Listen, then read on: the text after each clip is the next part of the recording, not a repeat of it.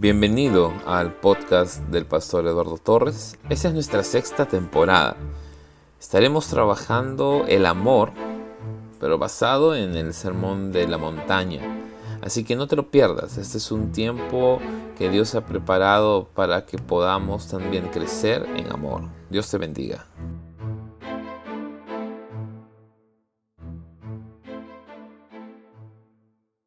Mateo capítulo 5 versículo 1 y 2 dice, Cuando vio a las multitudes, subió a la ladera de la montaña y se sentó.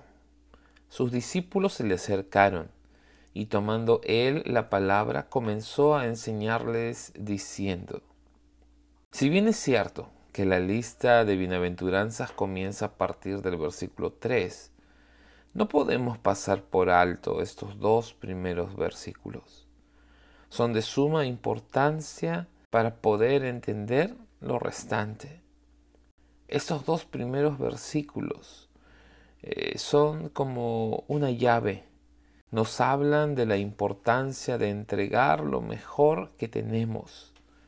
A lo largo de todo el ministerio de Jesús, muy pocas veces, por no decir nunca, se le conoce a Jesús como el predicador, porque su ministerio y como la gente lo reconoció fue como maestro, un maestro que enseñaba las verdades del reino, pero a partir del ejemplo, un ejemplo de amor a Dios y también de amor hacia los demás.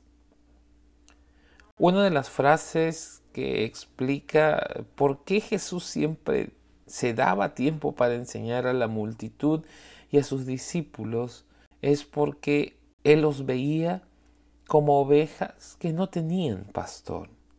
Es así que el Maestro mostraba su amor, sacando a esas ovejas de la oscuridad de la ignorancia y llevándolas hacia la luz del conocimiento cuya demostración es el amor.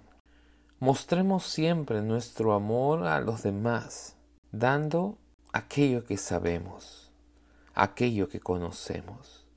De ahí que no podemos amar si es que no conocemos el amor. No podemos dar amor si no tenemos amor. Ayudemos a otros a vencer sus temores, a salir del anonimato a encontrar en nosotros amigos de verdad, cuya demostración siempre parta del amor.